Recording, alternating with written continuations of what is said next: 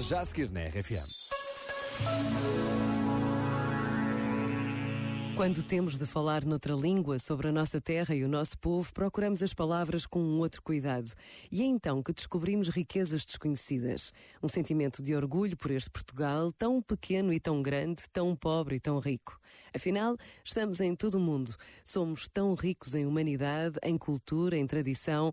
E a fé, mais ou menos vivida, marca a nossa identidade, a nossa história, o nosso presente. Por vezes, basta a pausa de um minuto para nos sentirmos portugueses de corpo e alma. Pensa nisto e boa noite. Este momento está disponível em podcast no site e na app.